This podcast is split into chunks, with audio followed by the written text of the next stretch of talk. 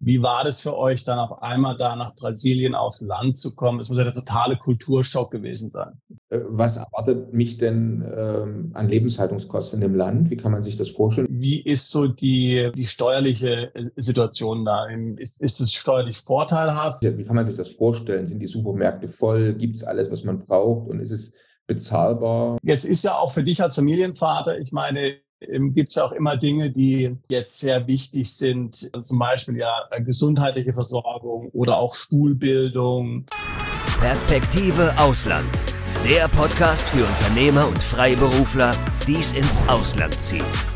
Egal ob Steuerplanung, Auslandsfirmengründung oder Lifestyle-Fragen. Hier geht's jede Woche zur Sache. Und hier sind deine Gastgeber, Daniel Taborek und Sebastian Sauerborn. Heute bei uns zu Gast Ümit Östers. Wir freuen uns, dass du bei uns bist. Und ähm, eins der Hauptthemen wird ja heute sein, weil du selbst wohnst ja in Brasilien. Und das interessiert uns und unsere Zuschauer und Zuhörer wirklich sehr.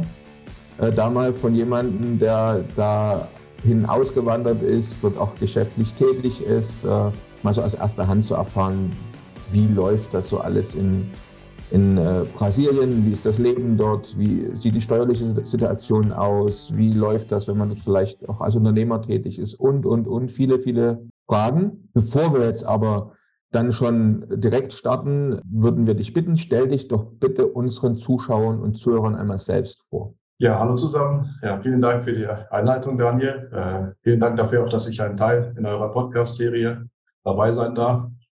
Ja, wie ihr hört, äh, komme ich aus Deutschland. Ich habe zwar einen türkischen Namen. Ich bin Sohn als äh, von Gastarbeitern, also türkischer Einwanderer in Deutschland geboren. Also ich habe Einwanderung, Auswanderung schon in die Wiege gelegt. Habe äh, in Deutschland studiert, Industriekaufmann gelernt, International Business and Management studiert, habe für Großkonzerne in Deutschland und in der Schweiz gearbeitet, nachdem ich 2008 in die Schweiz ausgewandert bin.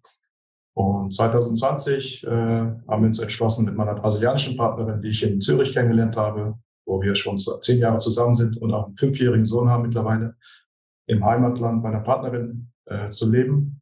Also ich kenne Brasilien schon seit zehn Jahren und jetzt seit zwei Jahren lebe ich ganz fest hier. Erzähl doch mal ein bisschen, äh, wo du in Brasilien bist. Also und auch mal so, Brasilien ist ja ein Riesenland, sodass sich unsere Zuschauer und Zuhörer ein bisschen vorstellen können, ähm, wie das so auf der Karte ungefähr ist. Ich meine, jeder hat mal so gehört, natürlich so ein bisschen von, von Rio und so. Also wo, wie kann man dich einordnen äh, geografisch? Also wenn man den Finger auf Rio setzt, auf der Karte, dann hat man nach links gehen Richtung Argentinien und Paraguay im Dreiländereck. Da sind auch die berühmten Wasserfälle, die Iguazu-Wasserfälle. Ich glaube, die sind mindestens genauso groß wie die Niagara-Wasserfälle ähm, in, in, in Nordamerika.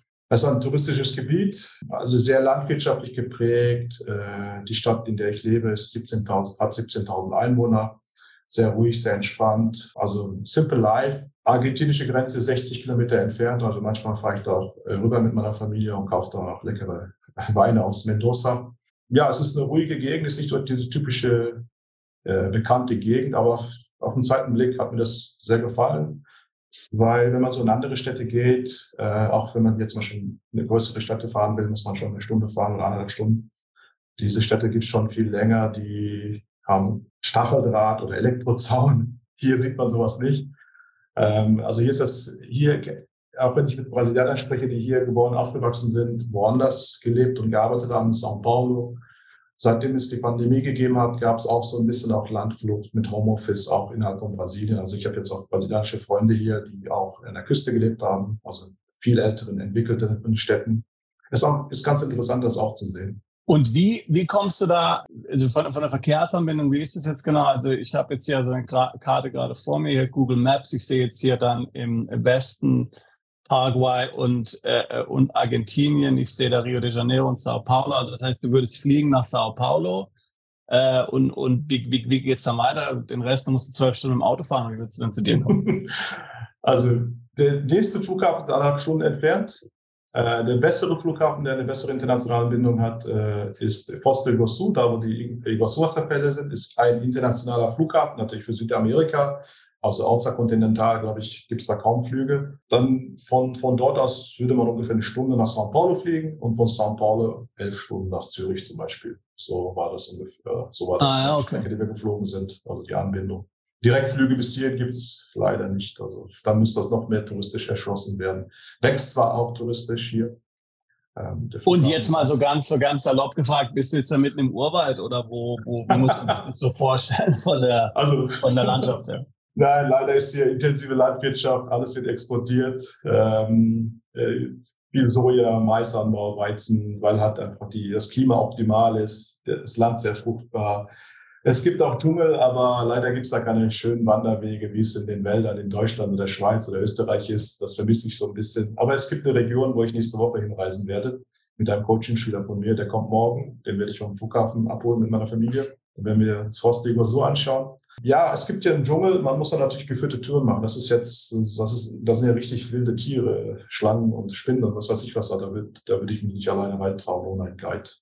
Weil du jetzt bewusst ja nicht in, in Sao Paulo wohnst und sagst, du wohnst jetzt mehr so in einer, in einer ländlichen Gegend. Ist jetzt meine Frage, wir haben einige unserer Mandanten oder unsere Interessenten, die schauen so nach Ländern, wo man sich selbst versorgen kann. Ne, wir wissen ja alle, was momentan gerade so auch so durch die Medien geistert. Viele machen sich Sorgen, wie, wie, äh, wie geht es weiter? Und es gibt Leute, die suchen ganz gezielt Länder, wo man sagt, dort könnte ich mich selbst versorgen. Also im Prinzip alles, was ich so für meinen täglichen Bedarf habe, kann ich da selber anbauen. Äh, wie ist das? Würde das klappen in Brasilien?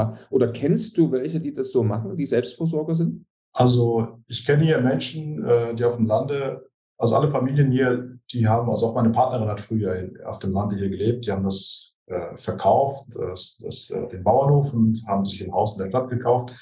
Also wir haben jetzt auch vor den Toren der Stadt, hier zehn Minuten von hier entfernt, auch ein Grundstück gekauft mit, also ein Landhaus mit 24.000 Quadratmeter. Da könnte man sich auch selbst versorgen. Wir haben noch einen kleinen Garten angelegt, aber es ist echt harte Arbeit. Dass äh, so viel Unkraut wieder wächst und äh, wenn man da nicht äh, Chemie drauf kippen will, ist verdammt harte Arbeit bei den Wetterbedingungen sich selbst versorgen. Wenn man das unbedingt will, kann man das machen. Wir könnten das machen, wenn wir wollten, aber wir bauen das jetzt äh, zu einem Naherholungsgebiet, zu so einer kleinen Parklandschaft. Ich lasse da Rasen anpflanzen und äh, wir wollen das auf Airbnb vermieten auch vielleicht so Hochzeiten, weil wir haben so eine schöne Aussicht in so ein kleines Tal, alles grün, ruhig, weit weg von der Hauptstraße. Das ist so ein Projekt, was ich jetzt nebenbei mache. Äh, macht mir sehr viel Spaß und äh, das, was wir hier selber vermissen, so touristisch, man muss ein bisschen, ein bisschen weiter wegfahren, um halt sowas zu erleben. Und dachten wir, machen wir das für uns selbst, sonst wohnen wir halt selber dort. Aber man kann das machen. Ich kenne jetzt keine, ich kenne auch ein paar Deutsche hier, aber ich kenne jetzt keinen, der das äh, selbst macht. Ich weiß, da gibt es so ein bisschen diese Idylle, den Traum, habe ich auch geträumt, als ich in, in, in der Schweiz gelebt habe, sich selbst versorgen versorgen können, autonom. Äh, das ist, in der Zeit kann man lieber was anderes schaffen, arbeiten und sich die Sachen kaufen. Wie, teuer ist denn das, das Leben? Also, ich meine, ähm, wenn man sich, wie kann man sich das vorstellen? Sind die Supermärkte voll? Gibt es alles, was man braucht? Und ist es bezahlbar? Ähm, wie sieht das aus in Brasilien? Ja. Übrigens, wenn du keinen unserer interessanten Podcasts mehr verpassen willst, dann klick jetzt gleich auf Abo und besuch uns doch mal auf unserer Webseite www.perspektiveausland.com. Da gibt's übrigens auch alle Podcasts als Video zum Ansehen und du kannst uns dort deine Fragen, Kommentare oder Vorschläge für neue Sendungen hinterlassen. Bis bald. Kommt drauf an, was man äh, konsumiert. Also Lebensmittel sind im Schnitt äh, günstiger Essen gehen ist äh, günstiger, also mit 12, 12 Euro oder so essen wir die ganze Familie zum Mittag in so einem Buffet. Da kann man alles, alles ist günstiger als die Schweiz, ja. Es ist kein Thailand, es ist kein Billigreiseland oder Billigland. Also wenn man sagt, wo ich hier jetzt lebe, ist nochmal günstiger als in den größeren Städten. Wenn man so Churrasco essen will, so für 10 Euro kriegt man so viele Fleischspieße ohne Ende, also dass man da genug hat und irgendwann mal sagt man, jetzt reicht's. Der einzige Nachteil ist halt, es ist sehr einseitig. Ja. Es ist zwar lecker und das vermisse ich so ein bisschen, deswegen reise ich hin wieder in die größeren Städte, um noch ein bisschen mehr Auswahl zu haben, äh, von, von kulinarisch. Also es ist hier sehr viel von italienischen Einwanderern geprägt, auch deutsche Namen sehe ich hier auch. Es ist ein Schmelztiegel von europäischen Einwanderern. Ich spüre auch diese gleichen Werte, konservativen Familienwerte, wie es äh, in Deutschland auch oder Europa der Fall war. Also es ist ganz interessant, ich fühle mich hier ganz wohl. Also eine Familie, gut, wir gehen auch viel essen und wir, wenn man, sag ich mal, so nur das Notwendigste ausgeben würde, äh, mit 1000 Euro, 1500 Euro, je nachdem, wie man lebt. Also wir zahlen hier für eine viereinhalb Zimmerwohnung äh, 260 Euro Miete plus Strom und so weiter, sagen wir mal 300 Euro. Wahnsinn. Wenn man, wenn man drei Klimaanlagen laufen hat, sind die Stromkosten höher. Also wir, das kompensieren wir jetzt auch bald. Auf dem Landhaus kommt eine Photovoltaikanlage.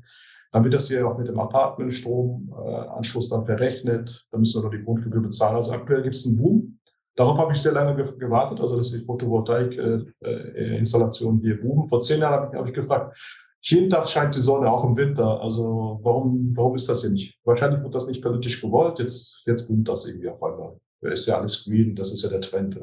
Ich würde gerne noch mal ganz kurz ein, ein Kapitel zurückgehen, obwohl es total spannend ist, was du uns gerade alles erzählst. Aber wenn man sich das jetzt mal anschaut, wir haben ja auch schon einige andere Podcasts gemacht, so und es gibt ja jetzt, wenn man so äh, in so einem groben Umfeld von Brasilien guckt, da gibt es interessante Länder wie zum Beispiel Uruguay, Paraguay, Chile, äh, gut, Peru, vielleicht ist nie unbedingt ganz so äh, unter den ersten Traumländern in Südamerika, aber wir haben natürlich weiter oben dann auch äh, äh, kommen wir dann relativ schnell auch zu Panama zum Beispiel, äh, zu, ähm, ja, zu Panama und so weiter und so fort. Also äh, ist einfach die Frage, warum sollte man jetzt sich für Brasilien interessieren? Also äh, jetzt mal, aber versuch's mal kurz auf, auf, den Punkt zu bringen. Was ist jetzt der Punkt, warum sollte ich jetzt sagen, na, es muss Brasilien sein? Also, wenn man ein bisschen unternehmerisch begabt ist, das ist ein riesiges Wachstumsland mit 220 Millionen, Durchschnittsalter 29 Jahre, man kann hier wirklich was aufbauen. Also das hier wollen die Leute nach vorne. Es ist nicht so gesättigt. Die Leute, die Lebensfreude ist ansteckend. Das ist nicht so Trübsalblasen, wie man das so teilweise gewohnt ist. Oder das spüren auch Leute, also Menschen in Südamerika. In Brasilien ist natürlich besonders äh, der Fall. Und also mich fasziniert das Land und dieses Land wird auch in den nächsten Dekaden eine wichtige Rolle spielen. Also diese BRICS-Staaten sind ja auch bekannt und hat ist quasi eine Regionalmacht wirtschaftlich äh, hier und äh, das Land ist weiterentwickelt, als man denkt. Das ist hier keine Bananenrepublik. Ich habe jetzt eine 250 M mit Ladenleitung. Ich könnte sogar noch eine schnellere haben. Also das ist hier, wenn man, wenn ich mit äh, Freunden oder Kollegen zoome, dann ist es meistens, dass bei denen die Internetleitung nicht gut funktioniert. Also ich habe hier eigentlich fast nie Probleme. Obwohl alles hier außen kann ich sehen, wie die Kabel da hängen an den, an den Masten. Funktioniert, wird das halt gepflegt. Hier ist nichts terrestrisch, also eingebaut. Das ist alles überirdisch. Ja, es hat ein Riesenpotenzial, auch der E-Commerce-Markt, wo ich auch selber unterwegs bin, wo ich auch eine Lederwarenmarke seit 2017 gegründet habe, wo ich erfolgreich auch in den USA verkaufe, weltweit auch. Hier versuche ich das jetzt auch ähm, zu lancieren. Und wenn man diese Barriere einmal geschafft hat, in den brasilianischen Markt reinzukommen, es ist sehr äh, gute Konsumenten, die sind sehr dankbar, geduldig und äh, ist zwar natürlich auch viel wird auch mit auf Kredit, auf Pump, mit Teilzahlungen gemacht, aber es ist hier die Kultur. Bei den Amerikanern ist es ja auch nicht anders, dass die Kreditkarte ausgereizt wird, bis zum Geld Jetzt, du bist jetzt ja, ähm, du, du, hast ja vorhin schon äh, beschrieben, du, du hast sowohl, du hast ganz verschiedene Wurzeln, das türkische Wurzeln, du, du, du kommst aus Deutschland, hast viel in der Schweiz gelebt, bist also sehr ähm, kosmopolitisch. Wie würdest du jetzt so den Wechsel nach Brasilien beurteilen, wenn du so rückschaust? Es muss ja gewesen sein, wenn ich jetzt vorstelle, von Zürich, äh, auch für deine Partnerin, die ja auch mit dir ähm, äh, lange in Zürich gewohnt hat. Wie war das für euch, dann auf einmal da nach Brasilien aufs Land zu kommen? Das muss ja der totale Kulturschock gewesen sein. Also so ein Schock war das ja nicht. Ich kenne das ja hier schon sehr lange. Das ist im Heimatort äh, meiner Partnerin. Also ich, ich würde jetzt, wenn ich das entscheiden würde, würde ich jetzt ein bisschen näher an der Küste leben. Äh, wir leben jetzt hier auch, weil die Eltern, äh, meine Partnerin hat fast 20 Jahre in der Schweiz gelebt, hat natürlich weit immer weit von der Familie, immer im Urlaub äh, die Familie besucht und der Vater hat Alzheimer, ist über 80, die Mutter ist auch schon weit über 70 und ich verstehe auch, dass sie ein bisschen Zeit mit der Familie, mit den Eltern verbringen will. Es ist auch ein sehr kinderfreundliches, familienfreundliches Land. Man kann überall hingehen mit den Kindern, man wird nicht irgendwie komisch angeschaut oder so. Das ist, Kinder werden einfach herzlich begrüßt. Es ist einfach, äh, also sehr Kinderparadies, würde ich sagen. Also hier braucht man sich keine Sorgen zu machen, äh, wenn man irgendwie draußen unterwegs ist. Jeder freut sich, irgendwie ein Kind zu sehen. Also das ist, äh, das ist eine ganz andere Kultur. Ich, ne, jede Familie hat mindestens zwei Kinder hier. Deswegen wächst auch die Population. Also hier würden locker eine, eine Milliarde Leute passen. So viel Fläche ist hier. Man hat auch das Gefühl von Raum und Freiheit. Also es ist jetzt, diese Stadt ist äh, von den Gründern vor 60, nicht mal 70 Jahren, war hier wahrscheinlich Urwald, die sind aus dem Rio Grande sind, äh, Los Sul, also ist in den südlichen Bundesstaat gekommen, haben wir natürlich alles irgendwie zivilisiert, besetzt, Grundstücke abgesteckt, so wie im Wilden Westen damals. Sie haben das auf dem Schachbrett geplant. Also es ist richtig viel Platz, richtig Quadras. Eine Quadra hat fast 100 Meter, also so ein Block. und großzügige Avenidas. Ich kann überall mit dem Auto hinfahren, einfach parken und muss keine Parkplatzgebühren bezahlen. In größeren Städten ist das natürlich anders der Fall, aber hier ist, hier ist einfach alles, ich habe überhaupt keinen Verkehrsstau, keinen Stress. Also ich könnte auch zu Fuß gehen, natürlich bei der Hitze äh, draußen rumlaufen. Da sitzt man lieber im klimatisierten Auto. Und aber jetzt du, neben diesen, neben all diesen positiven Dingen, die du jetzt beschreibst, du hast schon äh, äh, gesagt, du bist ja auch erfolgreich im E-Commerce, tätig, hast erfolgreiche Unternehmen aufgebaut, hast ja auch verkauft. Bist du jetzt jemand, der jetzt sagt, okay, ich lebe in Brasilien, habe aber mein Einkommen letztlich aus Europa, aus den USA und deswegen kann ich es ja aushalten? Äh, oder würdest du auch sagen, man kann tatsächlich dort auch leben und dann lokale Einkommen produzieren? Als Unternehmer zum Beispiel. Könnte man machen, da muss man sich ein bisschen Zeit lassen, die Sprache und Kultur richtig eintauchen. Für mich ist es einfach, weil ich ja schon durch Netzwerk, Freundes- und Familiennetzwerk durch meine Partnerin, ich bin ja, ich fühle mich gar nicht wie Ausländer. Also ich bin halt der Ümit, die nennen mich ja Turko, also weil ich den türkischen Namen habe und äh, die, teilweise können sie mich, manchmal meinen sie, ich bin der Deutsche oder ich bin der Schweizer. Also ich, ich bin halt Kosmopolit, wie jeder sagt, wie, wie, du gesagt hast. Und äh, ich würde empfehlen, es ist viel bequemer, um sich diesen ganzen Kulturschock zu haben, sich was nebenbei vorher aufzubauen. Da helfe ich ja auch. Also Einwanderung beginnt schon viel früher, also Auswanderung. Und da kann man sehr elegant, bequem vom Laptop aus, einfach Internetleitung kostet auch nicht die Welt, auch einfach Zeit gegen Geld äh, äh, gut verdienen und die Lebenshaltungskosten verdienen. Und man kann auch das Land bereisen. Also es ja, bringt ja nichts, wenn man in so einem schönen Land ist äh, und dann festsitzt, weil man da irgendwie so eine ähm, Tätigkeit macht, die man immer gelernt hat. Man muss nicht das weitermachen, was man früher gemacht hat. Man kann sich auch neue finden und so ein bisschen umgucken mit den Möglichkeiten, die man heutzutage hat. Hier im Inland gibt es auch Möglichkeiten. Äh, da würde ich mir ein bisschen Zeit lassen, ein bisschen mehr äh, das, äh, damit auseinandersetzen. Wo ich, womit ich mich intensiv auseinandergesetzt habe, ist auch Vermieten auf Airbnb hier in Brasilien oder um etwas zu bauen, zu verbieten. So Kleinstwohnungen sind, haben sehr hohe Rendite. Also da kann man 12 Prozent im Jahr schaffen. Äh, ich habe mich auch mit der Börse, Investitionen, habe ein Netzwerk von äh, Investmentberatern geknüpft. Also ich darf selber legal hier keine Investmentberatung machen, aber ich habe ein Netzwerk und ich habe jetzt nicht mein Vermögen alles hier hingeholt. Also es ist, äh, macht keinen Sinn, auch die politische Situation. Es gibt aktuell einen Machtkampf zwischen links und rechts. Das beobachte ich auch sehr eng. Uns gefällt es hier. Wir hoffen, dass es hier alles stabil bleibt und nicht so wie, wie, wie Venezuela oder Argentinien. Aber falls alle Stricke reißen, können wir auch äh, also wir haben auch einen Wohnsitz in Paraguay, wir können auch dahin gehen, können auch zurück in die Schweiz. Also aktuell ist es gut hier für uns, passt für uns und äh, wir haben ja mehrere Staatsbürgerschaften, deswegen wäre das kein, kein Problem für uns. Jetzt hast du in dem, was du alles so wunderbar gerade erklärt hast, zwei Stichworte gegeben, wo ich gerne nochmal nachhaken möchte. Das eine ist, du hast uns gesagt, Lebenshaltungskosten äh, hier mit lokalen oder externen Business erwirtschaften. Da würde uns dann gerne mal interessieren, äh, vor allem natürlich unsere Zuschauer und Zuhörer, die sich für Brasilien interessieren, äh, was erwartet mich denn ähm, an Lebenshaltungskosten dem Land? Wie kann man sich das vorstellen? Das zweite ist, du hast erwähnt, du selber darfst keine äh, Invest Beratung machen? Das ist nämlich durchaus eine sehr wichtige Frage für jemanden, der auswandert und bestimmte Berufsbilder jetzt sozusagen aus, äh, ausüben will, zum Beispiel Rechtsanwalt, zum Beispiel Arzt, wie auch immer. Und da gibt es sehr, sehr unterschiedliche Bedingungen in südamerikanischen Ländern, über die wir auch in anderen Folgen schon gesprochen haben. Also in einigen südamerikanischen Ländern ist das sehr, sehr einfach, wenn jetzt jemand Arzt ist oder Anwalt zum Beispiel, dann auch diesen Beruf dort wieder auszuüben. Und in anderen Ländern geht es eigentlich fast nie, es sei denn, man äh, bekommt die Staatsbürgerschaft. Ja, Staatsbürgerschaft als Vater eines Brasilianers hätte ich jetzt schon nach einem Jahr, also nach, hätte ich schon die Möglichkeit, zu, die zu beantragen. Ich weiß nicht, ob ich das machen soll oder nicht. Das überlege ich mir noch. Kurz, dann muss ich nachfragen. Also wenn, wenn jetzt jemand in diesem Land ein Kind sozusagen, zu, äh, also Welt bringt.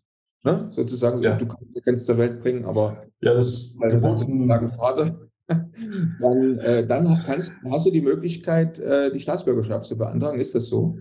Ja, also gemäß der brasilianischen Verfassung, man kann hier Urlaub machen. Gibt es auch viele, die das machen. Äh, das Kind hier zur Welt bringen, ganz normal. Äh, weil das gibt es genauso Krankenhäuser, Spitäler, Geburtshilfe, wie, in, wie man es im Westen gewohnt ist, wenn man ganz normal Cash bezahlt, kostet auch kein Vermögen.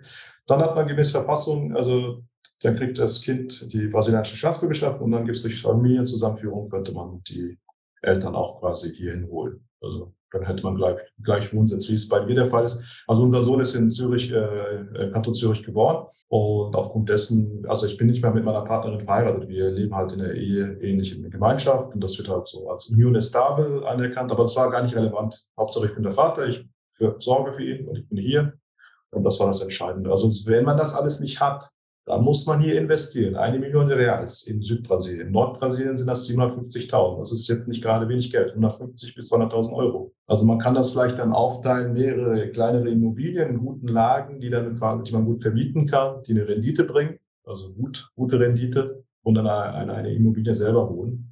Oder man muss irgendwie einen Arbeitsplatz gründen mit Mitarbeitern. Das ist ein bisschen komplizierter. Also, wenn man das alles nicht will, das, äh, man kann es auch so machen. Also mein Alternativplan war eigentlich äh, in Paraguay Wohnsitz zu haben und immer wieder hier zu Besuch zu kommen. Seit, das hat sich geändert. Die Pläne ändern sich halt. Seitdem der Vater von meiner Partnerin Alzheimer bekommen hat, haben wir, haben sie dann entschieden, also wir haben dann entschieden, dass wir dann lieber doch hier bleiben. Das können wir dann auch wieder ändern, äh, dass man möglichst viel Zeit äh, mit der Familie verbringt. Wir sind jetzt auch nur 200, 300 Meter von denen entfernt und äh, ist okay für mich. Also ähm, die, die letzten zwei Jahre sind schnell für mich umgegangen. Also ich habe Portugiesisch nicht so gut gesprochen wie heute. Ich habe mein Spanisch dazu verwendet. Die Brasilianer denken, ich bin Argentinier, weil ich halt so einen äh, spanischen Akzent habe in meinem Portugiesisch. Äh, das ist immer jedes Mal lustig. Ich weiß nicht, ob ich jetzt die Frage richtig beantwortet habe. Vielleicht bin ich zu sehr abgeschwiffen.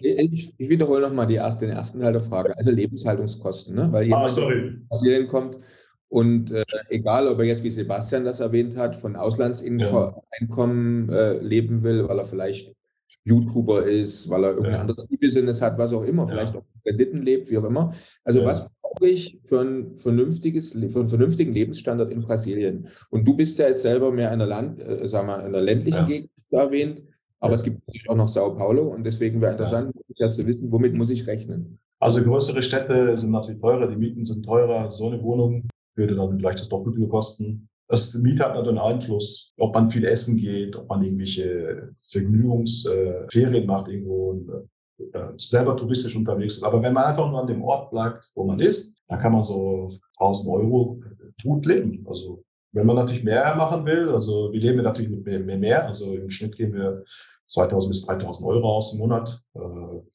Wir sind natürlich eine dreiköpfige Familie. Wir haben zwei Autos, wir haben diese Wohnung. Ich, ich weiß jetzt auch, wenn ich jetzt von den Ausgaben, die ich im Monat habe, sind auch einiges Investitionen. Äh, ich, ich, ich trenne das jetzt nicht so genau. Also wenn ich jetzt natürlich nur das auf das Notwendigste reduzieren würde, dann kann ich ganz schnell downsizen, also das äh, reduzieren, wenn es sein müsste. Also, zum Beispiel Benzin zahle ich hier ein Euro umgerechnet.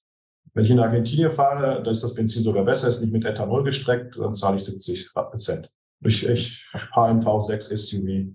Also mhm. das ist auch aus Sicherheitsgründen, weil hier sehr viele Verkehrsunfälle passieren. Mit äh, als Familienvater möchte ich natürlich meine Familie maximal schützen und äh, versuche dann im Fall eines Unfalls, wo ich nicht dran schuld bin, dass ich wenigstens gut geschützt bin, sechs Airbags habe, einfach ein größeres Auto. Du hast gerade eben schon erwähnt, also du hast jetzt das, das Glück, du hast, einen, du hast einen Sohn, ähm, der, der ist Brasilianer, das dann erwähnt, wenn man das nicht hat, dann muss man entsprechend dann ähm, entweder in Paraguay wohnen, halt zu Besuch kommen oder ansonsten muss man investieren oder ansonsten ein Unternehmen gründen, um letztlich dann mit Mitarbeitern äh, und so weiter, was man ja, was man ja aus vielen Ländern kennt, um dann dort letztlich eine Aufenthaltserlaubnis in Brasilien zu erlangen. Das heißt, wir haben ja viele Mandanten, die sind digitale Nomaden, die sind also letztlich Freiberufler äh, und haben jetzt nicht vor, großen Unternehmen zu gründen. Für die wäre es jetzt äh, schwierig, sagen wir mal, zu sagen, eine, ein- bis zweijährige Aufenthaltserlaubnis dort zu bekommen. So ein digitalen Nomadenvisum, wie man es ja aus anderen Ländern kennt, gibt es in Brasilien noch nicht, ja? Gibt es. Äh, seit einem Jahr gibt es das. Das ist vielleicht nicht so bekannt. Ich habe mich jetzt im Detail damit nicht auseinandergesetzt, aber man muss irgendwie nachweisen, dass man regelmäßig Einkommen hat und alles, was man hier erwirtschaftet, ist das steuerfrei. Nach einem Jahr, vielleicht hat man sich dann verliebt oder verguckt in eine Brasilianerin oder einen Brasilianer. Und dann, wenn man einfach nur in einer ähnlichen Gemeinschaft lebt, reicht das auch schon aus. Also ich kenne auch äh, Deutsche, die das, die das auch, äh, den Wohnsitz quasi hier auch haben dadurch. Also das, das, das kann man natürlich äh, irgendwie so, so organisieren, dass es so ist, aber am besten ist natürlich, wenn es dann äh, wirklich so ist. Ja. Also das ist jetzt, ich weiß nicht, ob jetzt die Leute kontrollieren, also wie man in Deutschland sagt, so Schein-Ehe oder so. Aber ich, äh, ich denke, dass wenn man sich sowieso für das Land interessiert und irgendwie Single ist, Also hier, hier äh, findet man vielleicht schon jemanden, ähm, der, der zu einem passt. Ja. Okay, also das heißt, es gibt einen digitalen, äh, digitalen also du hast gesagt, seit ja. kurzem, damit kann man also ähm, in, in Brasilien leben, wenn man also jetzt hier ähm, äh, Einkommen, regelmäßiges Einkommen hat, ähm, entsprechend eben dort im Ausland für ein Unternehmen äh, bestätigt oder äh, beschäftigte Einkünfte hat. Das ist ja schon mal auf jeden Fall ähm, ein, ein positiver Schritt. Wie muss ich jetzt mir das Ganze vorstellen? In Brasilien ist ja doch ein sehr wichtiges Thema. Wie ist so die, die steuerliche äh, Situation da? Mir, mir ist ja schon gerade, du bist jetzt ja kein Steuerberater, also jetzt hier keine detaillierte Abhandlung, aber so jetzt, man kann ja so allgemeine Aussagen treffen, äh, ist, ist es steuerlich vorteilhaft äh, oder, oder eher nicht? Wie würdest du das sehen? Und ist jetzt auch vor dem Hintergrund, dass jetzt ja doch wir hier vor einem politischen Umbruch stehen, äh, vielleicht in, in eher nach links. Hast du da Bedenken, dass sich da was dran ändern wird? Oder wie siehst du das? Ja, Bedenken. Ich, ich, ich kann die Welt nicht verändern. Also ich kann das nur mich darauf immer anpassen. Also aktuell ist es, passt es. Steuerlich ist es sehr bürokratisch, sehr kompliziert. Ich glaube, nach Deutschland oder mit, mit Deutschland ist es Kopf an Kopf. Es ist jetzt teilweise eine Steuerhölle, sage ich mal, je nachdem, was man für ein Businessmodell machen will. Ich habe ein Unternehmen hier, äh, Limited, äh, mit der ich Beratungen auch mache. Also die ist jetzt nicht so hoch besteuert. Natürlich, wenn der Umsatz steigt, ist ein ganz anderes Konzept. Das wird auch nach der Rechnungssumme besteuert, einen Prozentsatz. Das ist, die meisten machen, glaube ich, so. Wenn ich das mit meinem Buchhalter hier bespreche, man kann auch äh, äh, entscheiden, also wirklichen Gewinn auf Basis des wirklichen Gewinns besteuern lassen äh, wie es halt wir in Deutschland, Schweiz, Österreich und so gewöhnt, gewohnt sind, dass man das äh, äh, machen, so machen kann. Es gibt aber auch so Mikroempresas, so bis zu einem Umsatz von 50, 60, 70.000, glaube ich, zahlt man fast keine Steuern. Also das ist eher so für Handwerker. Da muss man auch genau sagen, okay, ich bin Friseur oder ich bin ein Maurer, ich bin Klempner. Äh, da muss man halt das sehr spezifisch halten. Ähm, es ist jetzt nicht so, ich sehe hier wirklich sehr viele erfolgreiche Unternehmer, die sind wirklich äh, sehr erfolgreich, also finanziell frei. Und äh, auch zum Beispiel mein Chiropraktiker, wenn ich sehe, also was der an Geld verdient, äh, macht auch einen super Job. Also wenn man da irgendwie begabt ist und seinen Beruf anerkennen lassen kann. Also Brasilianer zum Beispiel gehen nach, nach Ciudad del Este und studieren dort Medizin. Ist viel billiger, viel günstiger und dann lassen sie sich sie anerkennen, weil das ja Mercosur ist ich glaube, Südamerika wird sich ein bisschen mehr zusammenschweißen auch. Jetzt gibt es so Gespräche, dass Brasilien mit Argentinien zusammen eine Währung haben will. Also ich weiß nicht, wird so ein Euro, südamerikanischer Euro vielleicht. Also keine Ahnung, was da alles. Da gibt es ja vieles, was äh, durchs Dorf hier gejagt wird. Ja, es, wir leben in sehr spannenden Zeiten und hier ist es auch auf jeden Fall nicht langweilig. Also Du hattest jetzt gesagt, ähm, bei so einem kleinen Unternehmen, ähm, was dort in Brasilien tätig ist mit relativ geringem Umsatz, sind die Steuern relativ günstig. Also was wäre hier, was wäre hier für so einen Steuersatz zu erwarten ungefähr? Unternehmen, je nach Branche, da geht der Staat hier sehr spezifisch auf die Industriebranche. Beratung wird nicht so stark besteuert. Also wenn ich zum Beispiel Beratung im Inland mache, äh, Unternehmensberatung, das ist nicht reguliert, so, so, zum Beispiel dann sind das sechs Prozent Steuern auf den Umsatz. Das auf einem bestimmten Umsatz wird das dann mehr, aber es muss man schon sehr viel Umsatz machen. Dann steigt das jedes Mal um ein Prozent. Wenn ich jetzt im Ausland äh, die gleiche Beratung gebe, sind das nur drei Prozent, weil dann sind einige Abgaben werden nicht abgeführt. Also das ist dann schon ein Dickicht an äh, Abgaben, sag ich mal so, auch so an die Rentenkasse, die Sozialversicherung und so weiter. Sonst äh, auch im Schnitt so 15 Prozent für, für Körperschaften teilweise vielleicht ein bisschen mehr. Einkommensteuer so ab 5000 Real, das sind ungefähr 1000 Euro. Dann wird man alles, was man nach 5000 Real verdient, mit 27,5 Prozent besteuert. Ja. Also schon Steuerverhältnis für Deutschland, die Sozialabgaben und so weiter. Äh, ich, ich empfehle niemanden äh, persönlich sich ein persönlichen Einkommen besteuern zu lassen. Lieber halt so eine Mikroempresa, vielleicht mit dem Beruf, den man gelernt hat, vielleicht einen guten Job machen, sich einen Namen machen, wenn man unbedingt da handwerklich arbeiten will. Oder man man lernt um und macht was irgendwas online. Also man kann zum Beispiel Callcenter arbeiten. Es gibt genug solche Jobs. Also die, die arbeitet quasi virtuell im Heimatland und lebt hier. Und man könnte sogar ortsungebunden dann hier das Land bereisen, vielleicht mal einen Monat da, einen Monat hier bleiben. Wenn man Single ist und das machen will, als digitaler Nomad ist, ist perfekt. Aber du würdest jetzt Mandat, also, also auch wenn du jetzt hier Mandanten hast, wenn du jetzt Coaching-Kunden hast, die zu dir kommen und sagen, naja, ich will gerne in Brasilien nehmen, dann würdest du denen auch empfehlen zu sagen, naja, mach lieber irgendwie ein Auslandsbusiness, wie ja du zum Beispiel so ein E-Commerce hast im Ausland. Ähm, das ist im Grunde dann die Sache, die, die dann äh, wahrscheinlich weniger auch kompliziert ist mit den Steuerbehörden dort. Ja, also für mich hier in Brasilien leben ist es einfacher, nach USA zu importieren und da physisch Waren zu, vorzuhalten, im Fulfillment Center äh, zu verkaufen, als hier nach Brasilien zu importieren. Das ist, also ich setze mich jeden Tag damit auseinander. Wenn man diese Hürde schafft, dann kann man auch, hat man einen sehr schönen Markt vor sich.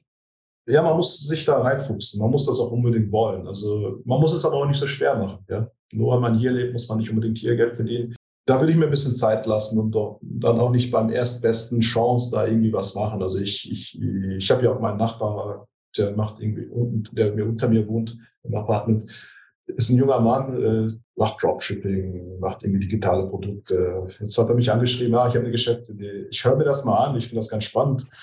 Und äh, vielleicht mache ich auch was mit ihm zusammen oder mit meinem Buchhalter zusammen. Haben wir auch überlegt, ob wir irgendwie eine Franchise-Kette also hier gibt es auch gute Franchise-Ketten, die interessant sind. Ob wir Brick-and-Mortar-Business machen. Also hier fehlt es an allem. Man muss halt genau die Nische finden. Die Stadt, ist die Stadt groß genug dafür? Äh, dann halt Mitarbeiter einstellen. Äh, das würden wir nicht selber operativ machen. Also das, äh, das aber äh, Piano, langsam. nicht, nicht immer alles auf einmal. Also Möglichkeiten gibt es, wenn ich sehe auch, Leute, Unternehmer Geld verdienen und ich rede auch gerne mit denen. Es gibt viele Möglichkeiten. Ähm, aber am einfachsten ist es, wenn man erstmal Fuß fassen will, sich eine Einkommensquelle außerhalb von Brasilien aufzubauen, auch wegen den Wechselkursrisiken. Dieses Jahr, letztes Jahr hat sich der Real gut gehalten, aber 2020 ist er abgeschmiert, auf einmal 20, 30 Prozent gegen den Dollar verloren. Es ist jetzt so eine charttechnische oder bärische, äh, also eine bullische, äh, bärische Flagge sieht das aus. Keine Ahnung, wo das hingeht. Ich gucke mir das auch jeden Tag an, weil ich meine, mein, mein, meine Ausgaben, also mein, mein Cash quasi in Dollar halte äh, und dann immer dann quasi dann, wenn ich ausgebe, wird das dann aktuell gewechselt. Ja. Also ich äh, versuche nicht so viel real zu halten. Wenn ich das habe, dann versuche das mal anzulegen, dass wenigstens äh, die Inflation ausgeglichen wird. Ich brauche ja, brauche ich als Deutscher oder Schweizer, wenn ich nach Brasilien einreise, brauche ich überhaupt ein Visum oder kann ich da als Tourist mich eine gewisse Zeit aufhalten ohne Visum? Man kann einfach in den Flieger steigen, losfliegen und 90 Tage hier bleiben. Dann ist ja immer ein Pachtstempel. Wenn man länger als 90 Tage bleibt, dann äh, muss man äh, pro Tag eine Strafe von 100 Real bezahlen. Das sind ungefähr 20 Euro. Man verliert nicht sein Recht, nachher wieder einreisen zu können, ne? Ja, wenn man es übertreibt, äh, schon, denke ich. Ah. Ähm, aber man muss dann drei Monate raus und man kann aber auch diese drei Monate auf sechs Monate verteilen. Mal einen Monat hier, mal einen Monat woanders. Deswegen auch der Tipp mit Paraguay, dass man da seinen Wohnsitz hat und immer wieder mal einen Monat sich in Brasilien auffällt und dann wieder äh, in Paraguay, da kann man das auch schön äh, aufteilen. Also es, der, der Staat schaut immer, die, äh, die Polizia Federal schaut immer 100, 180 Tage nach hinten. Letzten 180 Tage darfst du nicht mehr als 90 Tage hier gewesen sein. Also das kannst du ein Tag ja, ein Tag nein, ein Tag ja, ein Tag nein, würde auch gehen. Ne? Also dann, dann, dann müsstest du was beantragen. Ja? Äh, entweder keine Ahnung, man könnte vielleicht mal länger bleiben, wie einen Sprachkurs buchen. Schadet ja nicht, die Sprache auch zu kennen, wenn man das Land äh, gut findet. Oder digital Nomadenvisum, ja, oder ganz normal versuchen einzureisen, äh, ein, so wie ich das auch gemacht habe. Also wenn jemand Lust hat auf Brasilien das mal ausprobieren möchte, kann man sagen, okay, ich gehe dahin, kann ich 90 Tage da bleiben. Ähm, wenn ich dann Kunden im Ausland habe, sowieso zum Beispiel als digitale Nomade oder sonst was, kann ich die ja weiter bedienen als Tourist. Wenn ich dann länger da bleiben will, dann scheint das digitale Nomadenvisum mir auf jeden Fall einfach zu sein ähm, oder relativ einfach zu sein. Das ist ja dann eine Möglichkeit, habe ich gelesen, man kann, ähm, ich habe jetzt gerade eben nachgelesen, man kann, glaube ich, bis zu zwei Jahre dann sogar bleiben ist natürlich dann dem brasilianischen Steuersystem ausgesetzt, das du ja schon als ziemlich kompliziert und so weiter ähm, beschrieben hast. Also da muss er dann wahrscheinlich sich gut überlegen, äh, wie man das da macht, wie man das plant. Aber im Grunde genommen, ähm, wer hier jetzt aus dem, aus dem Ausland Einkünfte hat und das nachweisen kann, ähm, dem scheinen ja alle Türen und Toren da offen zu stehen. Genau, also es ist relativ frisch. Ich weiß nicht jetzt, wie sehr das angenommen wird es gibt jetzt nicht so wie in Thailand diese, diese Orte da im Landesinneren oder Phuket, äh, da diese Inseln, da die digitalen Nomaden-Hotspots, die sind natürlich sehr beliebt. Hier gibt es so ein bisschen digitalen die normalen Hotspots, vielleicht ein bisschen São Paulo oder Florianopolis. Das kennen auch viele nicht. Das ist auch sehr schön. Ja, der vorgelagerte Insel mit der Lagune. Also da gehe ich jetzt auch äh, nächste Woche mit meinem Coaching-Schüler dahin. Einfach wunderschöne Landschaft. Südbrasilien, also diese, diese deutsche Einwanderer, Einwanderer, zweitgrößte Oktoberfest der Welt in Blumenau, da gehen wir auch hin das muss man einfach gesehen haben. Also davon wusste ich gar nicht, als ich in Deutschland geboren aufgewachsen bin. Also das, ich, ich finde das schön. Also ich habe ein bisschen Heimatfeeling. Also und, und wie ist denn das in Brasilien? Wie, also man hat ja oft so, bei Südamerika denke ich jetzt, wenn man so ein bisschen ignorant ist und sich wirklich auskennt, ähm, so ein bisschen so, die schert immer ein bisschen alles über einen Kamm, ja sagt man so, naja, was ist es chaotisch, es gibt viel Gewalt, äh, äh, Drogen, Kidnapping, Sicherheit ist ein Problem und so. Wie würdest du das in Brasilien beschreiben? Das kommt ganz darauf an, äh, wo in Brasilien. So wie es in den USA auch ist, da redet ja auch keiner, ob man da hinfliegen soll oder nicht, ob es gefährlich ist. Ist es hier genauso? Also Brasilien ist, muss ich leider, mein Eindruck ist, dass man eher ein schlechteres Bild hat. Ja, es gibt Gewalt, es gibt äh, Überfälle, es gibt äh, also nach meiner Einschätzung, ja, ist die Wahrscheinlichkeit, ich bin ja sehr viel gereist hier, ich bin noch nie überfallen worden, ich bin auch nicht in die gefährliche Situation gekommen. Was viel gefährlich ist, halt, wenn man hier reist mit eigenem Pkw oder Mietwagen, dass man eher in einen Verkehrsunfall verwickelt wird, unstundig. Mhm. Ist viel wahrscheinlicher, dass man da irgendwie Schaden von bekommt. Ja. Ähm, man wird überhaupt nicht respektiert. Das ist einfach keine Geduld. Und äh, ich habe hier meinen Führerschein ja auch umgeschrieben. Ich habe noch nie so viele psychologische Tests durchlaufen müssen. Ich habe ja noch einen ähm, Lastwagenführerschein auch. Dann musste ich ja noch, ich musste sogar hier von meinen beiden Haare abrasieren lassen, damit sie das äh, toxisch äh, testen, ob ich jetzt irgendwie Drogen konsumiere oder so. da habe ich schon gestaunt. Äh, Psychotest, ich musste da so Linien machen, immer wieder ganz geduldig, bis die Psychologin sagt, ja, stopp, oder, oder sie hat mir ein Zeichen gegeben, da musste ich eine Querlinie machen und dann weiter. Und sie wollen sehen, ob ich geduldig bin. Aber wenn ich in den Straßenverkehr schaue, keiner ist geduldig, lässt keinen Sicherheitsabstand, man wird überholt, dann quetscht man sich nach vorne rein, irgendwie. Oh, es ist einfach äh, ein Abenteuer. Deswegen habe ich auch so ein großes Auto. Also es ist einfach es, äh, Sicherheits, einfach passive Sicherheit ein bisschen mehr.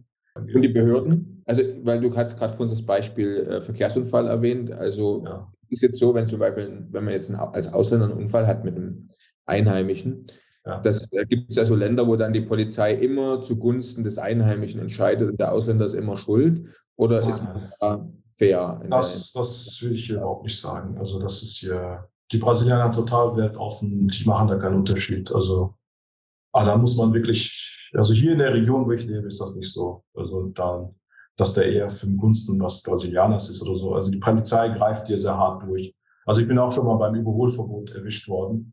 Das war so, da fuhr, hier sind die Lastwagen ja sehr schwer beladen mit Soja und Weizen, das muss ja transportiert werden an die Häfen. Dann äh, ist da so ein Hügel, der Lastwagen fährt vor allem 30 km/h.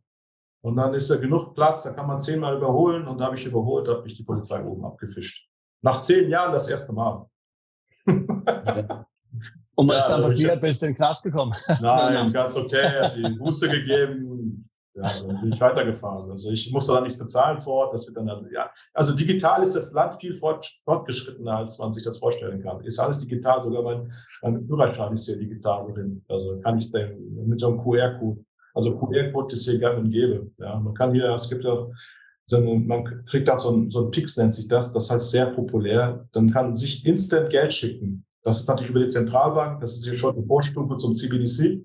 Ja, das ist ja alles sehr gerne angenommen. Ja, obwohl hier auch sehr viel mit Bargeld, wenn ich so Leute sehe, stehen dann Montag Schlange dann vor den Banken, um sich Bargeld oder irgendwelche Renten abzuholen. Das denke ich mir auch, die, ist ja schade, dass sich die Beine in den Bauch stellen. Also Bargeld ist halt Freiheit, ja. Das, äh, aber hier die Digitalisierung wird sehr gerne angenommen und äh, irgendwann wird wahrscheinlich, kann auch jemand passieren, ah, aufgrund von Bekämpfung der Kriminalität, Drogenhandel sind jetzt äh, alle 100, Real, 100 äh, Realscheine abgeschafft, also die wertlos. Aber du kannst sie in der Bank einlösen, dann musst du natürlich erklären, wo du es her hast. Ja. Verstehe. Könnte ich mir auch vorstellen. Wie es in Indien schon mal passiert ist, vor ein paar Jahren, da war mein bester Freund, der Christian, war mal dort, ähm, hat dann mal gearbeitet, im gleichen Konzern. Da ist das passiert von heute, heute auf morgen. Mhm. Konnte er das nicht benutzen. Viele machen sich in Europa gerade Sorgen wegen der Energiekrise, wenn man das so nennen soll. beziehungsweise Knappheit. Bei uns wird ja sehr viel mit äh, also Energie erzeugt mit Erdöl und Erdgas. Und ich habe gelesen, das ist auch in Brasilien so. Also 50 Prozent der Energieträger oder der Primärenergieversorgung in Brasilien wird mit Erdgas und äh, Erdöl hergestellt. Nur ganz wenig Wasserkraft, ungefähr 14 Prozent, wenn ich mich da richtig erinnere, sind das gewesen. Aber wie kann man sich das vorstellen? Wie sicher ist denn das Stromnetz? Und macht man sich dort in sollte man sich auch Sorgen machen, dass die Energieversorgung zuverlässig ist? Beziehungsweise gab es auch erhebliche Preissteigerungen, also den Strompreis ganz speziell jetzt in letzter Zeit. Was kannst du dazu sagen? Gut, ich bin ja ein Besserverdiener. Äh, mich, ich sehe, dass es teurer geworden ist. Ich bezahle es einfach, aber für die, die mit äh, Mindestlohn leben, mit 250 Euro im Monat, die trifft das natürlich sehr hart. Also wir kochen auch mit Gas wichtigsten Gasflaschen. Das ist unten am Gebäude angeschlossen oder teilweise schließen sie es auch dran an. Teilweise gehen die Brasilianer hier in Argentinien Gas kaufen. Also dürfen sie offiziell nicht. Wenn sie nicht kontrolliert werden, ist es noch billiger dort. Ja, ist gestiegen, aber wenn man die Inflation, die aktuellen statistischen Warenkörbe anschaut, die ja natürlich Definitionssache sind, äh, offiziell sind es jetzt sieben, aber inoffiziell Shadow Stats mäßig ist wahrscheinlich 15, 20 Prozent. Also Service ist natürlich sehr haupt, haupt sehr rein. Also wenn ich jetzt Pilatesunterricht oder mir mal eine Massage gönne, es hat immens zugenommen, also in den letzten zwei Jahren. Alles in allem ist das alles, kann man natürlich auch sein, sein Geld, was man jetzt daily braucht, gut anlegen, was das dann auch aus, ausgleicht, kompensiert. Offiziell wird gesagt, es gibt Realzinsen. Ja, ist jetzt der Zinssatz von der Zentralbank ist bei 13,75. Das hält sich schon seit ein paar Monaten. Die haben die jetzt auch nicht erhöht. Die USA hat gestern erhöht um äh, 25 Basispunkte. Hier hält sich der stabil. Inflation ist offiziell unter sieben Prozent, also geringer als in äh, Deutschland, äh, UK und so weiter. Also es hat sich ja total umgedreht. Die Währung hält sich stark, weil halt natürlich äh, Commodities, äh, die Währung ist letztendlich mit Commodities hinterlegt. Ja? Mit brasilianischen Realen kannst du dir was zu essen kaufen. Weizen, Soja, das ist, äh, ist essentiell. Ich meine, äh, USA hat auch Rohstoffe. Petrobras hat die größte Dividende der Geschichte ausgezahlt, aber ist halt ein halbstaatliches Unternehmen. Jetzt, wo die linke Regierung wieder an der Macht ist, die wird sich vielleicht wieder selbst daran bedienen. Es gibt auch Bilanzfälschung, eine, eine Ladenkette, die haben die Ex-CEOs da irgendwas gefälscht. So eine Brauerei, Ambev, gibt es auch Gerüchte, dass sie da irgendwie, also so Wirecards gibt es ja auch. Also Aber trotzdem ist es eine sehr interessant, interessante Börse und interessanter Finanzmarkt, aber sehr klein, also kleine Portion. Jetzt ist ja auch für dich als Familienvater, ich meine, gibt es auch immer Dinge, die jetzt sehr wichtig sind, jenseits jetzt Dinge wie zum Beispiel das Business gut läuft, also zum Beispiel ja gesundheitliche Versorgung oder auch Schulbildung. Wie siehst du das in, in Brasilien? Du bist jetzt in einer, in einer relativ kleinen Stadt. Ähm, ist es was, wo du dort ein staatliches System in Anspruch nimmst oder Privatvorsorgen? Wie ist es? Also wir, unser Sohn ist ja fünf. Seit dem vierten Lebensjahr wäre er quasi kindergartenpflichtig hier, aber wir haben einen sehr guten Anwalt, der Homeschoolers unterstützt. Und äh, die Brasilianer staunen immer, wie gut er auch Deutsch spricht, dass er zweisprachig aufwächst. Und wenn der jetzt im Kindergarten gewesen wäre, hätte er jetzt nicht so viel Kontakt auch daily mit mir dass ich dann äh, auch sein, sein Deutsch, natürlich spricht er Portugiesisch viel besser. Ich bin ja der Einzige äh, mit der Mutter, die Mutter spricht auch Deutsch. Natürlich jetzt als, als der, jemand, der ist Vater, der Deutsch perfekt spricht wie ich, äh, hat schon Einfluss. Er geht auch, also wir nehmen Privatunterricht mit ähm, Lehrern. Da geht er hier regelmäßig zu, zum Einzelunterricht oder Kleingruppenunterricht. Das machen wir bewusst so. Ich möchte auch nicht, also es gibt ja auch, das sagen Brasilianer auch, in dem Schulsystem und äh, auch im Universitätssystem gibt es auch eine Universität, da wird man eher links indoktriniert. Also ich habe ja, ich, ich habe auch mal in Kuba gelebt 2001, habe ich da ein Semester studiert in Havanna. Also ich, ich will, ich will nicht, ich, ich, also ich will nicht, äh, dass mein Sohn irgendwie links äh, angehaucht wird. Aber das ist nicht der Grund eigentlich. Ja. Es ist einfach, dass unser Sohn, wir den, unseren Sohn da fördern und stärken, was ihn am meisten interessiert. Also stärken, stärken und nicht Schwächen ausgleichen versuchen wollen. Du, ja. du, du machst jetzt eigentlich Homeschooling und im Grunde genommen ist es zwar nicht, nicht wirklich legal, aber. Ähm, nein, nein, es ist nicht illegal. Es ist nicht, es ist nicht gegen die Verfassung. Wir haben einen Anwalt, der spezialisiert drauf ist. Und äh, wo kein, äh, wo kein Richter, äh, wo kein Kläger, da kein Richter. Es, es gibt sehr große Homeschooling-Communities. Wir sind auch in der Homeschooling-Gruppe drin. Wir haben hier auch Events, äh, äh, werden wir, äh, gehen wir auch hin und wieder hin. Und äh, es, ist, es gibt auch ein Gesetz, was in Arbeit ist, was regular, regularisiert wird. Es gibt einige Städte, zum Beispiel Brasilia, die Hauptstadt, ist es regulär erlaubt. ja, auch hier der Nachbarstadt. Also es gibt Mittel und Wege, wenn man das unbedingt machen will. Wir hatten ja früher, vorher ein bisschen Bedenken, ob das wirklich möglich ist. Es gibt Mittel und Wege, das äh, durchzusetzen. Wenn man das, man sollte nicht so einfach eben aufgeben, ja, das steht so drin und äh, ja, es gibt eine Bildungspflicht. Wir dokumentieren auch alles. Also das, was wir unserem Sohn alles bieten, kann das Schulsystem hier äh, nicht bieten. Ja, so. Äh okay, das heißt, du hast es mit deiner Partnerin entschieden, dass ihr das am besten selbst in die Hand nehmen, weil eben im Grunde genommen ihr eine bessere ähm, Schulbildung hier für euren Sohn ähm, ja. sicherstellen könnt. Und ähm, die Lage würdest du so sagen in Brasilien, weil wir haben immer wieder Leute, die das interessiert, ähm, ist so ein bisschen, es ist zwar legal, aber vielleicht hundertprozentig und man braucht auf jeden Fall, sollte sich hier äh, möglicherweise an eine Homeschooling-Community anschließen, damit man hier nicht im luftleeren Raum schwebt und unter Umständen Probleme bekommt in den Behörden. Ja, die Leute machen einfach ihren Job, die gehen jetzt nicht dahin. Wenn wir jetzt, wenn, wenn die sehen würden, wir verwahrlosen unser Kind und äh, kümmern uns gar nicht um ihn oder so, dann wäre das anderes. Dann, dann äh, finde ich das auch okay. Ähm, aber es gibt auch super Schulen, internationale Schulen. Leider lebe ich nicht in Curitiba. Also wenn ich in Curitiba zum Beispiel leben würde, da gibt es Privatschulen, Schweizer Schule, deutsche Schule, amerikanische Schule. Gibt es alles. Habe ich auch alles schon recherchiert. Wäre auch eine Option. Hier gibt es jetzt auch Privatschulen. Ja, es ist, bis jetzt hat das gut geklappt. Die Lehrerin hat letztes Feedback gegeben. Ah, der Sohn ist super intelligent, der hat eine super Auffassungsgabe auch diese, auch diese, diese, diese Kritik, die üblich ausge, äh, üblicherweise ausgeübt wird, ja, kein sozialer Kontakt und so weiter, ist ja, gar nicht möglich. In Brasilien ist das ja, unmöglich. Ja. In Brasilien unmöglich. Also überall hat man Kontakt, ständig. Wenn man irgendwo hingeht, die Brasilianer sind sehr kontaktfreundlich, die Kinder spielen miteinander und äh, einer ist dann Popcorn essen und sagt, hey, willst du auch Popcorn essen? Also das, das wird alles geteilt. Das ist so, so ein bisschen kollektivistisch, sage ich mal, auf freiwilliger Basis, ja. Und wie ist die medizinische Versorgung? Also ist das was, was du äh, dann äh, privat regelst oder gibt es Krankenversicherung, staatliches Gesundheitssystem? Wie, wie ist das in Brasilien? Also wenn man hier Resident ist, äh, das staatliche Gesundheitssystem for free. Also als ich zum Beispiel letztes Jahr Denguefieber hatte, dann bin ich äh, zum staatlichen Gesundheitssystem hier gegangen. Äh, kostet nichts, ist alles durch das Steuersystem abgedeckt. Äh, wenn man aber eine Operation oder sonst was hat, dann müsste man länger warten. Zum Beispiel meine Schwiegermutter hat einen Leistenbruch. Sie hat gewartet, gewartet, gewartet, dann hat sie dann irgendwie 5000 Real bezahlt, das sind ungefähr 1000 Euro, und dann hat sie dann in der Privatklinik operiert worden. Das ist alles westlicher Standard. Also ich war letztens beim Augenarzt, äh, ich habe Cash bezahlt, ich habe keine Krankenversicherung, für mich lohnt sich das nicht. Für mich ist wichtig, einen schweren Unfall zu vermeiden, weil hier ist nicht die Ambulanz, die einen sofort super rettet mit Helikopter und so, wenn man das so in Europa gewohnt ist. Für mich ist wichtig, einfach einen schweren Unfall zu vermeiden, dass ich keine Bluttransfusion brauche.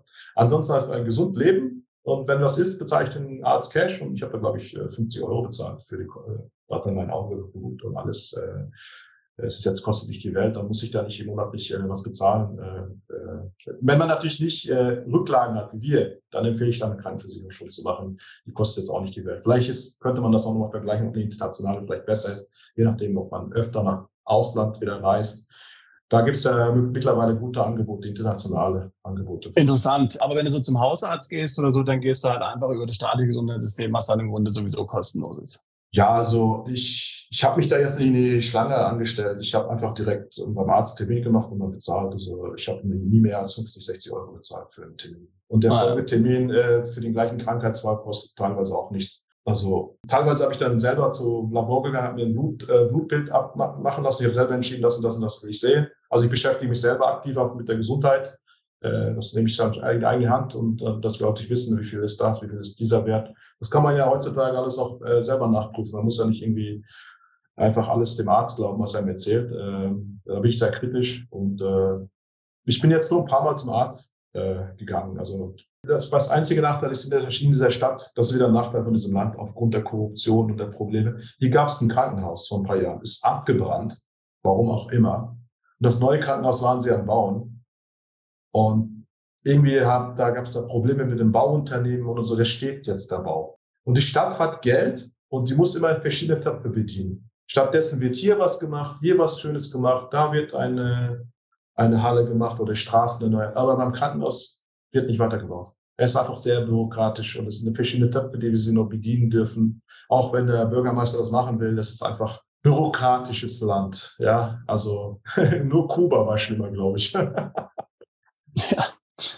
Ja, ja, das, das kann ich verstehen. Du hast jetzt ja gerade eben schon angesprochen, ja, ähm, Korruption, das hört man ja immer wieder aus Brasilien. Ähm, Jetzt, du bist jetzt ja auch jemand, hast du vorhin gesagt, der hat das Land gekauft. Hast du jetzt erlebt in diesem ganzen, äh, zum Beispiel bei, bei, beim, beim Landkauf, Grundbucheintragung oder vielleicht auch Baugenehmigung beantragen, ist das was, wenn man da sowas vorhätte in Brasilien, äh, ist das was, wo man dann hier damit rechnen muss, ich sage mal, äh, hier im braunen Umschlag äh, dem Sachbearbeiter zuschieben zu müssen, damit irgendwas gemacht wird? Oder ist es jetzt eher in den bei ganz großen. Projekten so gegeben?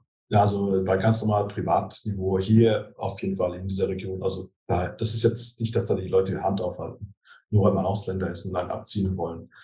Äh, man sollte nur aufpassen, wie, was, wie das eingetragen ist, also ob das eingetragen ist im Katasteramt oder einfach nur, nur ein Miet, ein, ein Vertrag kauft. Also dass man da eine Immobilie drauf haben darf. Es gibt zwei verschiedene Varianten auf dem, auf dem, auf der, auf dem, also bei dem eingetragenen Grundstück kann sein, dass man einen Vertrag hat, dass man das sitzt da quasi drauf.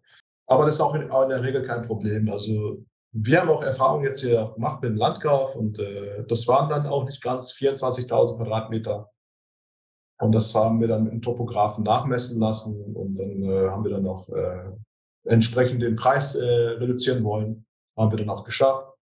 Und das sind so Erfahrungen, die ich gemacht habe, wo ich auch Netzwerke und Kontakte habe. Hier jetzt auch, also ich bin auch mit dem Stadtnotar, staatlichen Stadtnotar äh, befreundet. Falls jemand da Hilfe braucht, kann ich da auch behilflich sein, auch äh, brasilienweit. Also ich in die Unterlagen einschauen, einfordern und da nachgucken, ob alles sauber ist, ob das korrekt ist. Und ja, dass man da jetzt irgendwie auch, auch ähm, Einschätzung geben, ob das jetzt ein fairer Preis ist oder nicht. Ja, interessant. Was mich mal interessieren würde, ist, wenn wir aus Europa nach Brasilien schauen, das, das ist oft ein Punkt, der hier doch uns alle ähm, immer sehr beunruhigt. Und das ist letztlich dieses ganze Thema Abholzung des Regenwaldes, von dem wir ja hier laufend in, in, in der Presse hören für, für entsprechend für Landwirtschaft und solche Dinge. Du hast vorhin schon kurz äh, darauf angesprochen. Ist das was, was auch so unter der brasilianischen Bevölkerung bei deinen, bei deinen Freunden, ähm, bei, dein, bei, bei der Familie deiner Frau ein, ein Thema ist, wird es einfach so akzeptiert, sagt man einfach, na ja, wir müssen es tun, weil wir eben ja die wirtschaftliche Entwicklung ankurbeln müssen. Ähm, Gibt es da so ein Bewusstsein dafür wie in Europa jetzt für, für Klimaschutz, für Umweltschutz oder ist, ist man da noch ganz weit entfernt in Brasilien? Also Abholzung des Regenwalds ist hier in der Öffentlichkeit kein Thema. Also ich finde auch, nachdem ich hier so lebe, finde ich, dass Brasilien auch ein bisschen ungerecht behandelt wird. Brasilien hat sehr viel Land, äh, Waldfläche, natürlich. Also zum Beispiel in der Hauptstadt von Paraná, Curitiba, braucht man eine Stunde rausfahren, ist dann mitten im Dschungel. Also riesiges Areal. Hier gibt es halt geschützte Waldflächen, nicht nur jetzt im Amazonas. Ja, es wurde viel abgeholzt. Hier wurde auch abgeholzt und Landwirtschaft betrieben, intensiv.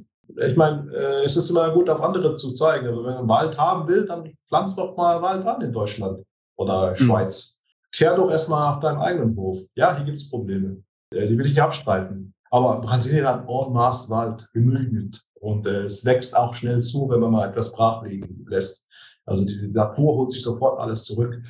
Es ist vielleicht nicht mehr ganz so krass. Ich bin hier jetzt auch nicht mega im Thema drin. Also ich finde das nicht gut. Ich bin nicht für Abholzung des Waldes. Also das ist, äh, aber die, die Polizei geht auch dahinter, dass man auch zum Beispiel diese verbotenen Hölzer, wir haben zum Beispiel im Grundstück so einen geschützten Baum. Wenn wir den abholzen, wird 500 Euro Strafe. Mhm. Das wird mit dem Stromnetzanbieter, äh, äh, weil da ein Stromkabel daneben äh, geht und stört ein bisschen, da kann der Ast drauffallen und so weiter. Es ist auch bürokratisch. Also diese, diese, Bäume sind geschützt, finde ich auch gut so. Umweltschutz leider schmeißt die Brasilianer einfach ihren Müll überall hin. Also da, wenn wir jetzt zum Beispiel von der Hauptlandstraße abbiegen, in, in, da müssen wir noch zwei Kilometer Landstraße fahren, dann schmeißen die Leute immer wieder ihren Müll. Ich habe auch schon überlegt, ob ich da eine Kamera aufstelle. Aber da mache ich mir wahrscheinlich auch strafbar. Ich finde das einfach schade, aber diesen, diesen Müll abwerfen gibt es auch in Deutschland oder Schweiz. Äh, ich weiß nicht, also es hier auch kein, gibt es auch keinen richtigen Werkhof, wo man irgendwie den Müll wegbringen soll. Hier wird auch der Müll sortiert, Biomüll und äh, Recyclingmüll, machen wir auch, machen auch die meisten. Dann wird das abgeholt, das funktioniert auch gut.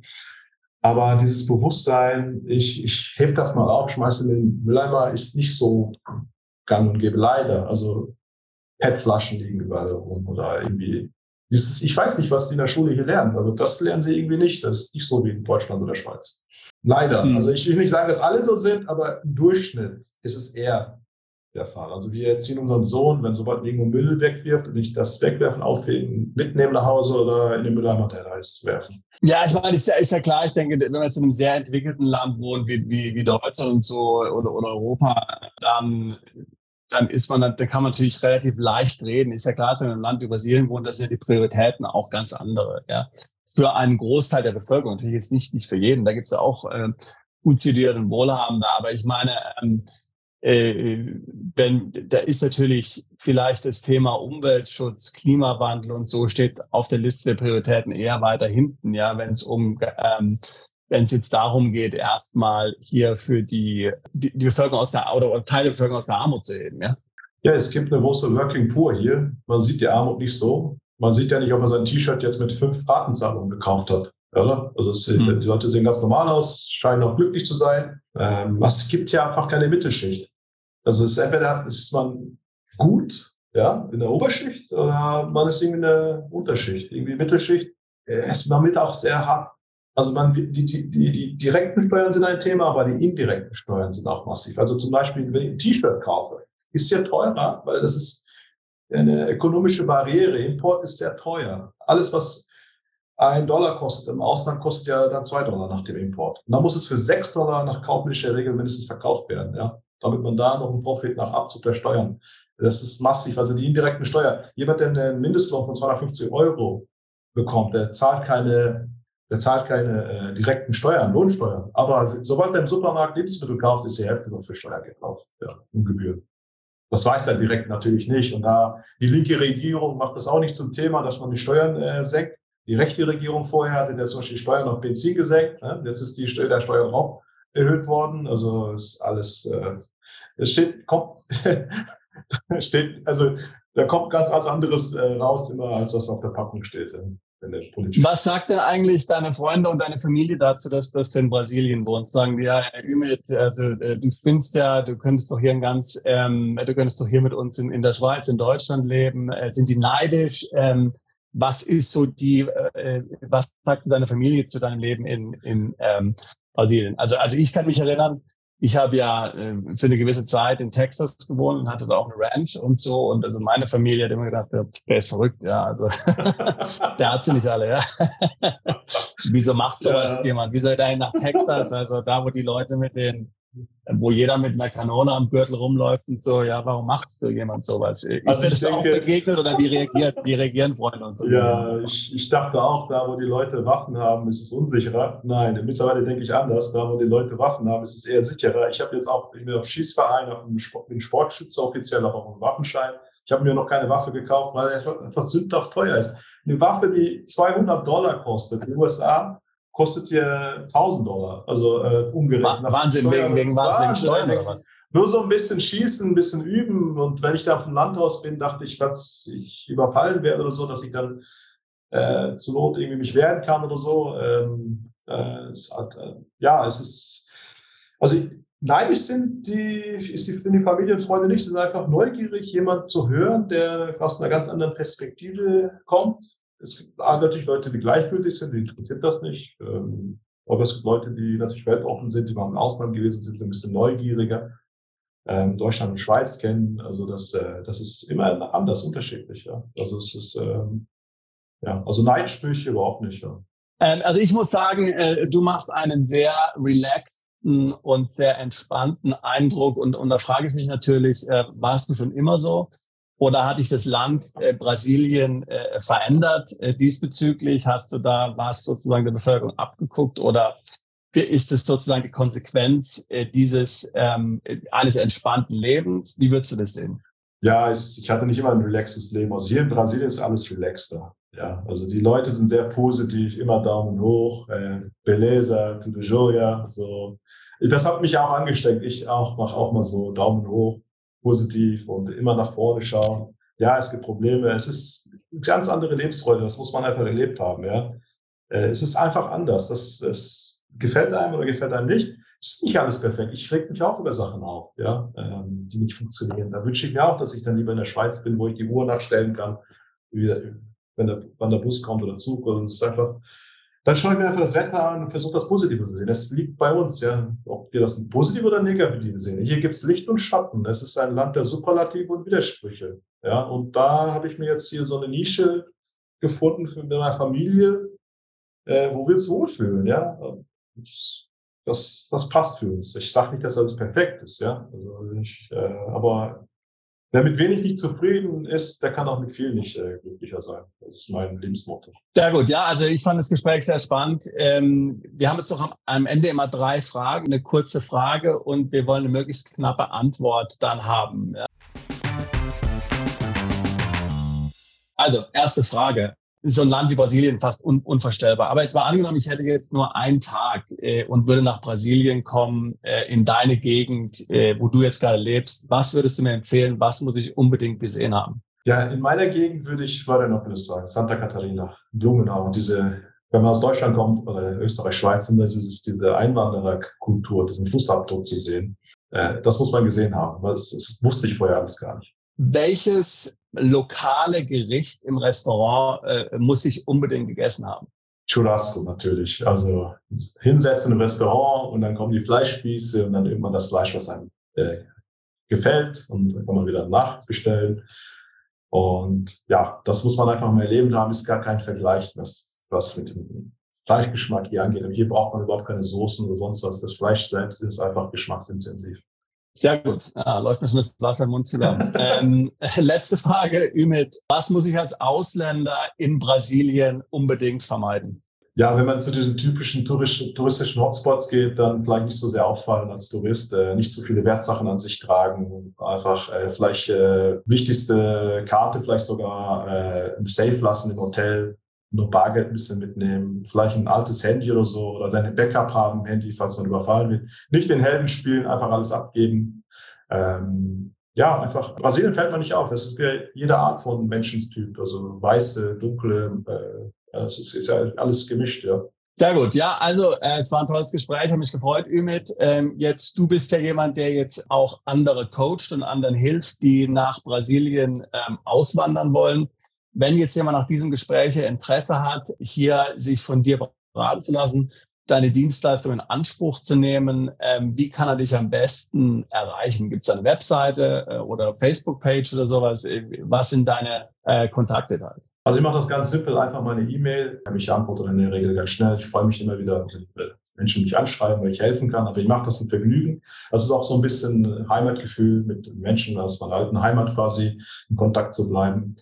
Eine Webseite ist in Arbeit äh, und äh, Social Media habe ich da jetzt auch noch nicht, aber falls das kommt in den nächsten Tagen, Wochen, arbeite ich dran, dann kann ich das ja nachreichen. Äh, Ümit, es hat mich sehr gefreut. Vielen Dank für das interessante Gespräch und äh, ich wünsche eine ganz gute Zeit in Brasilien. Ja, war mir auch ein Vergnügen und alles Gute euch allen, den Zuhörern.